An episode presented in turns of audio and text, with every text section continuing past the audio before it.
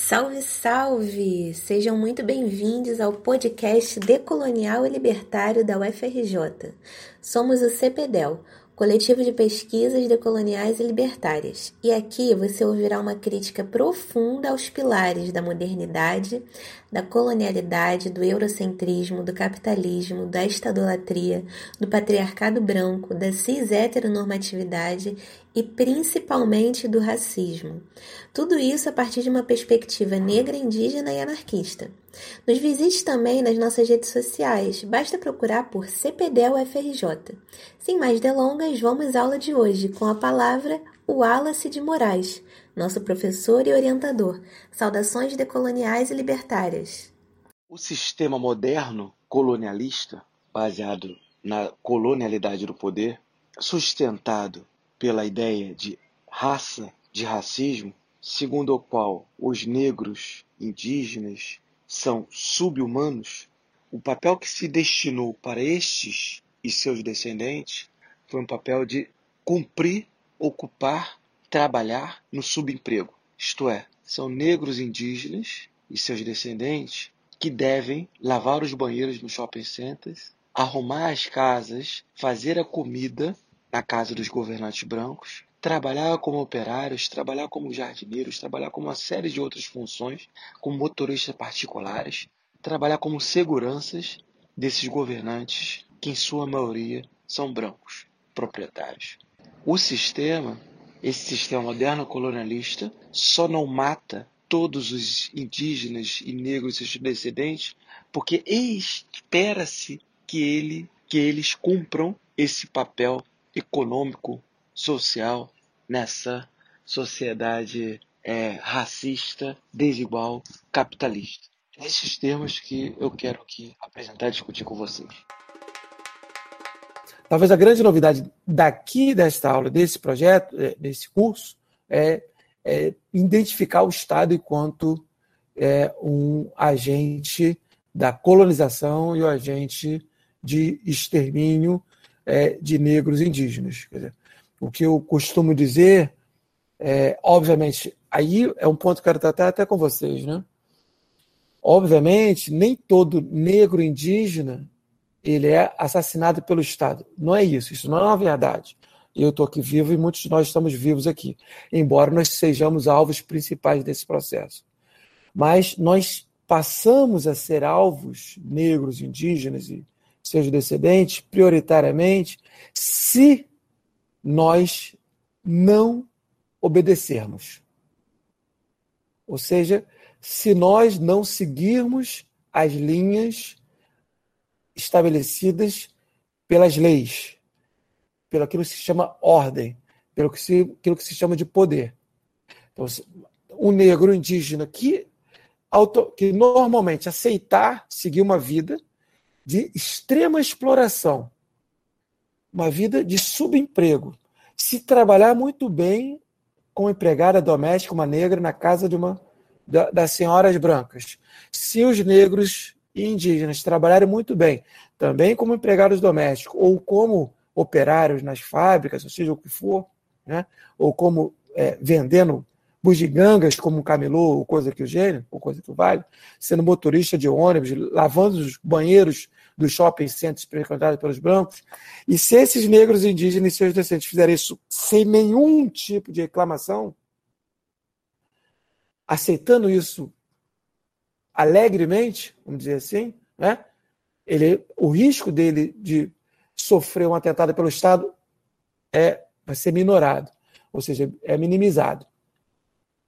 Todavia, se esse negro não aceitar essas condições que lhe são postas, aí ele corre altíssimo risco de vida ou, ou de perder a vida, ser assassinado, efetiv assassinado efetivamente pelo Estado, ou de ser aprisionado pelo Estado. Então, se alguma marca eu queria deixar para vocês, é essa aqui. Então, veja, se você obedecer, está tudo tranquilo. Né?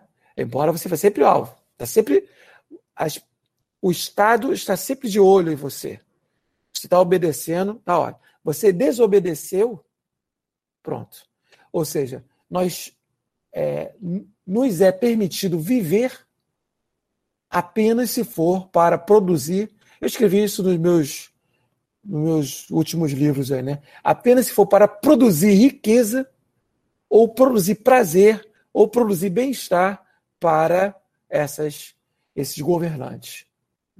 Então, acho que esse, esse é algo que eu queria, que eu quero destacar aqui com vocês, que é o que eu, em alguma medida, penso. Né? O ponto é o seguinte: se você entende que um negro rico que mora no Leblon, ele sofre, ele corre o mesmo risco de ser assassinado pelo Estado ou de ser preso que um, um ser que está morando na maré hoje, no alemão, numa favela, e é um traficante, eu, eu, eu, eu acho que não, não são as mesmas coisas.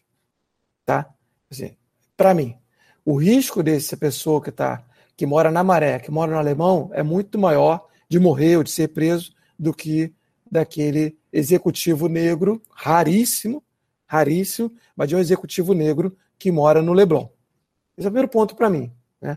Por quê? Porque aí você tem que entrar dois componentes, um de raça, que corta tudo, e o um componente de classe, que também a, a, colabora para a gente pensar nisso. Tá? Então, assim, para mim, aí não sei, eu quero ouvir vocês. Então, por isso que eu, tô, eu quero dizer assim, eu concordo contigo, todo corpo negro é alvo.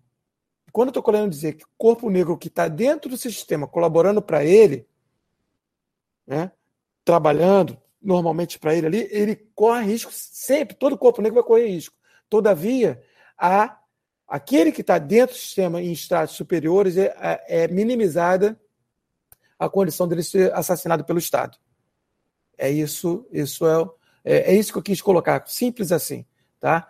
Então, obviamente, aquele hoje morador, vamos supor, morador X né, de uma favela qualquer no Rio de Janeiro, no Brasil, ele é um morador que é um trabalhador, sei lá, ele trabalha como faxineiro em algum é, em um condomínio desse da zona sul do Rio, tá? Ele ele está ali trabalhando, faz tudo direitinho e tal. Ele corre risco de vida? Claro que ele corre. Claro que ele corre. Agora, aquele que eu queria dizer, aquele que está desobedecendo a lei, aquele que está furtando na cidade, aquele que está com armas na mão, aquele que não se adaptou, não, não se subordinou a ganhar um salário mínimo e quer, a sociedade de consumo lhe impõe que ele tem que ter melhores condições de vida de, e, e, ele vai buscar, não consegue pelos meios tradicionais, vai buscar por outros meios. Ele está correndo risco maior. Pelo menos para mim. Entende? Então, assim, é um grau de. Mas, obviamente, que esse negro que esse corpo negro que faz tudo direitinho, inclusive, geralmente a gente pode até habitar o mesmo lugar, e por habitar o mesmo lugar, eles correm risco altíssimo, quase que igual quando está naquele lugar. E aí é outro componente que a gente tem que entrar, outra, outra variante importante para análise, que é o local de moradia. Então, assim, são várias variantes que vão cortar. É por isso que eu digo, assim, tem a questão racial central, atravessa tudo. Além da questão racial, por exemplo, um trans, né? um LGBT negro, ele tem maior risco do que um LGBT branco. Né? Porque já entra uma, a, se soma uma outra opressão. E aí, um negro que mora no Leblon e um negro que mora na favela da Maré, eles têm riscos distintos. Distintos. Então, assim, são várias. Um negro que é um empresário bem-sucedido e um negro que é um desempregado, ele tem riscos distintos. E aí, concordando, obviamente, esse negro que é empresário, ele sempre vai ter mais risco que o branco que é empresário. Esse negro que é subempregado, ele vai ter sempre mais risco que o branco que é subempregado. Em igualdade de condições, o branco ou negro sempre estará mais, será mais alvo. Não sei se estou me colocando claro nesses termos, tá? Então era nesse sentido que eu quis dizer aquilo, assim. Se você é porque assim, na verdade, não dá para não dá, não dá para dizer que é que o Estado está deliberadamente exterminando todos os negros desse lugar. Porque isso não ocorre, nós estamos aqui. Eu vi vários dos meus colegas, é, vários colegas meus em Irajá, por exemplo, onde eu fui criado, serem assassinados pelo Estado. Né? Vi, soube, etc. Então, assim, obviamente, o risco sério ali e existe uma matança. Mas aquele que se você seguir uma determinada linha que lhe é proposta, para o bel prazer da, dos governantes brancos, veja, é importante dizer isso, para o bel prazer dos governantes brancos, o teu risco é minimizado. Nós temos 500 anos de é, escravização de negros e de subordinação de negros, etc. Né? Se essa regra que eu estou querendo colocar para você aqui, que o negro que contribui para o sistema, ele não é deliberadamente assassinado, se essa regra não existisse, você há de convir comigo que não existiria mais negro nesse país. Isso é um ponto. Porque se fosse um processo de extermínio deliberado com. com olha só que ponto que eu estou chegando. Eu, na verdade, eu sempre tenho que dizer para as pessoas que há o extermínio de negros. É o que eu mais defendo em todas as lives, todas as reuniões que eu participo. Eu estou aqui fazendo com você, no, eu estou no sentido de, de minim, mas mesmo, minimizar isso nos seguintes termos. Assim, o, no fundo, eu estou fazendo, ampliando uma crítica, dizendo que é o seguinte: o sistema admite e precisa. Vou, deixa eu falar pelo outro lado, que senão fica ruim o que eu estou dizendo. O sistema precisa de negros e indígenas e de subordinados. O sistema precisa de pessoas trabalhando no subemprego. O sistema precisa de pessoas trabalhando lavando os banheiros de shopping centers. E quem vai ser isso não vai ser o filho do patrão branco. É por isso que ele não mata todos os negros. Só por isso. É só por isso. Ele precisa e continua, ele é útil para a governança branca, desde que ele produza riqueza, trabalhe subordinadamente para esses brancos. Entenda? É isso. Se você fizer isso direitinho, você não vai ser exterminado, meu filho. O branco diz isso. Obviamente que a gente sabe que ele ainda assim corre risco de ser exterminado. Até porque existem muitos outros negros é, para ocupar esse espaço dele. Então, como tem muita oferta, você pode exterminar, vai exterminando um outro. Mas não todo mundo. Porque se exterminar todo mundo, quem é? Quem é que vai fazer comida na casa das patroas? Quem é que vai servir os restaurantes, os patrões, os brancos? Quem é que vai fazer comida no restaurante? Quem é que vai dirigir os, os, os automóveis particulares, dirigir os, os Ubers da vida e etc. Entende? É esse o ponto. É isso que eu estou querendo. Assim. Se a gente não compreende isso, a gente fica muito sectário pensando. E vamos. É, é, é até muito bonito para ganhar adepto no discurso negro nesse sentido. Veja, eu não estou de maneira. E aqui é engraçado. Eu estou todas as lives dizendo assim que o papel do Estado é, é historicamente, matar negros, aprisionar negros e garantir eu, e fazer com que esses negros cumpram o seu papel que lhes foi destinado, que é o de produção de riqueza para os brancos.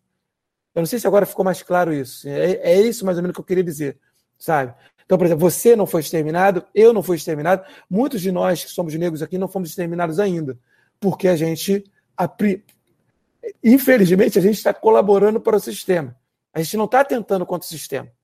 Agora, vai você pegar em armas querer fazer revolução contra o sistema. Vai você se negar a trabalhar. Vai você, sabe? Aí você é alvo, é, é um alvo maior ainda. É isso que eu estou querendo colocar. E, portanto, do ponto de vista do revolucionário, ele é pior ainda. Tá? Então, era esse o ponto. O camelô que não reclama do salário, que não reclama da sua condição de extrema exploração de miséria, quanto o juiz, né, que também não reclama, juiz negro, estou falando de negros, né, eles estão colaborando para o sistema. Aquele que está é, com armas na mão hoje, ele não colabora para o sistema. Aquele que é, enfim, que, que mora nos lugares mais é, miseráveis desse país, eles são alvos principais porque eles, a princípio, são subhumanos mesmo. Né? Então, não tem um grau de quem colabora mais. Agora, obviamente, o que existe para mim é que ser um negro rico, coisa rara, né? Ser um negro rico, habitar onde o negro rico habita, é, ele vai sofrer discriminação dos outros brancos que estão são seus vizinhos, não tenha dúvida. Mas ele, a princípio, a chance dele ser assassinado pelo Estado é menor do que de qualquer morador de qualquer favela do Brasil. Chegamos ao fim de mais um episódio, pessoal, e espero que tenham gostado da aula de hoje. A bibliografia utilizada se encontra disponível aqui mesmo na descrição. Se puderem e quiserem, nos divulguem em suas redes sociais. Isso nos impulsiona a alcançar ainda mais pessoas com nosso conteúdo. E ah, não esqueça de visitar nossa revista de estudos libertários da FRJ e de acessar nosso site cpdel.fix.frj.br. Por último, como nos ensinam as perspectivas anarquistas e indígenas e do comunalismo africano, todo trabalho coletivo. Então, vamos aos participantes. Edição, roteiro e distribuição do podcast: Isabela Rodrigues e Morena Caldas. Edição do vídeo no canal do CPDEL no YouTube, que originou esse podcast: Andréia Nascimento e Pedro Vasconcelos. Transcrição do podcast, que já está disponível no site do CPDEL: Cello Latini.